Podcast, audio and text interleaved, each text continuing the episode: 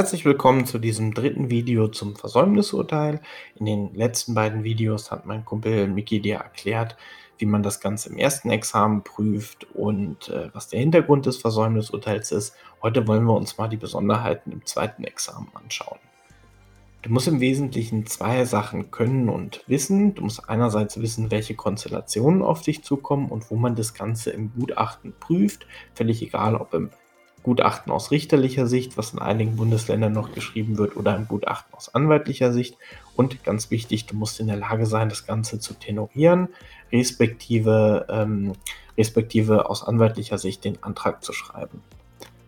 Die klassische Konstellation, die dir im ersten Examen begegnet, wo du aus richterlicher Sicht prüfen musst, ob die tatbestandlichen Voraussetzungen eines Versäumnisurteils vorliegen, die gibt es natürlich auch im zweiten Examen. Ich habe sie aber nur sehr, sehr selten gesehen. Sie ist auch sehr exotisch.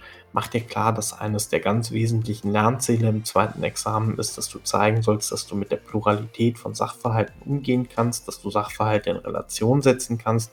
Und das funktioniert eben nicht, wenn du das Versäumnisurteil prüfst, wo du ja im Prinzip wegen der Geständnisfiktion nur einen einzigen Sachverhalt, nämlich den des Klägers prüfst oder eben die Klage beim Versäumnisurteil gegen den Kläger äh, einfach abweist.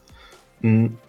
Viel wichtiger sind deswegen Konstellationen, in denen ein Versäumnisurteil ergangen ist und dann ein Einspruch eingelegt worden ist. In dieser Konstellation musst du dann das, äh, den Einspruch prüfen, gucken, ob du gegen das Versäumnisurteil noch vorgehen kannst und dann im Grunde normal weiterprüfen.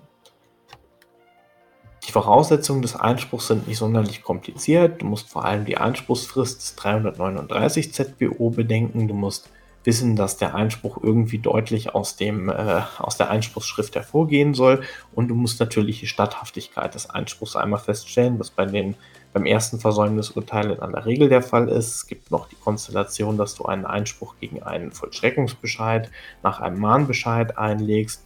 Äh, natürlich nicht mehr gegen das zweite Versäumnisurteil, die Statthaftigkeit im Idealfall auch einmal kurz feststellen. Im Gutachten verortest du das Ganze einfach in einer vorgeschalteten Rechtsbehelfs- oder Einspruchsstation. Ähm, also äh, so würde man auch als Anwalt denken. Ich schaue im ersten Moment mal, oh, hier ist ein Versäumnisurteil in der Welt. Muss ich erstmal gucken, kann man dagegen überhaupt noch was machen? Insbesondere ist die Frist abgelaufen. Aus richterlicher Sicht stelle ich mir die gleiche Frage. Genauso schalte ich das im Gutachten eben auch mit einer Rechtsbehelfs- oder Einspruchsstation vor. Etwas schwieriger, aber letztlich auch nicht kompliziert ist die Tenorierung. Die folgt einem ganz einfachen Prinzip. Während du normalerweise ja einfach nur einen Sachantrag hast, den du gewährst, teilweise gewährst oder ablehnst aus richterlicher Sicht, hast du beim Versäumnisurteil schon ein Versäumnisurteil, was in der Welt ist und mit dem du irgendwie als Richter umgehen musst. Da hast du im Prinzip drei Konstellationen. Du musst es aufrechterhalten, wenn du es bestätigst, aufheben, wenn du es nicht bestätigst und teilweise aufrechterhalten, wenn es teilweise richtig ist. Und genau so sind die drei Konstellationen, die du jetzt nach einem erfolgreichen Einspruch gegen ein Versäumnisurteil, äh, die sich dir stellen können aus richterlicher Sicht. Du hast entweder ein Versäumnisurteil, das sich mit dem zu erlassenen Endurteil sachlich deckt, oder das sich nicht deckt. Das sind die ersten beiden relativ einfachen Konstellationen, oder das sich teilweise deckt. Wir schauen uns mal diese erste einfachste Konstellation an, wo wir ein Versäumnisurteil eines Landgerichtes haben, was du komplett aufrechterhältst, wo du zum Ergebnis kommst, jetzt nach weiterer Verhandlung. Ja, das ist richtig gewesen. Das Versäumnisurteil hat bereits genau den richtigen äh, Tenor gehabt.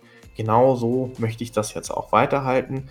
Dann machst du es dir relativ einfach. Du nimmst auf das Versäumnisurteil Bezug und urteilst aus, ja, das wird aufrechterhalten. Das war sachlich richtig. Das ist hier dein Endurteil. Mehr muss in den Sachtenor erstmal nicht rein. Ganz einfache Konstellation. Das Gegenelement ist, äh, ist das hier. Hm, habe ich sowohl, äh, sowohl ähm, hier gehen wir davon aus, dass wir zwei abweisende Versäumnisurteile oder im ersten Fall ein abweisendes Versäumnisurteil haben, zum Beispiel gegen den, äh, gegen den, äh, gegen den Kläger.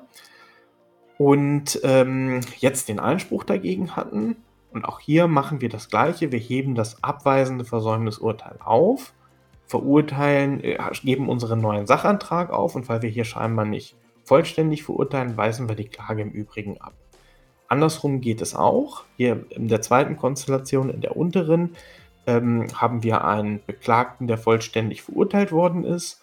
Jetzt hat sich nach weiterer Verhandlung herausgestellt, die Klage war unbegründet, also hebe ich dieses ursprüngliche verurteilende Versäumnisurteil auf und weise die Klage ab. Immer zwei Elemente. Ich mache was mit dem Versäumnisurteil, aufrechterhalten, aufheben, ändern und gegebenenfalls, wenn ich es nicht aufrechterhalte, einen neuen Sachtenor, zum Beispiel die Abweisung der Klage.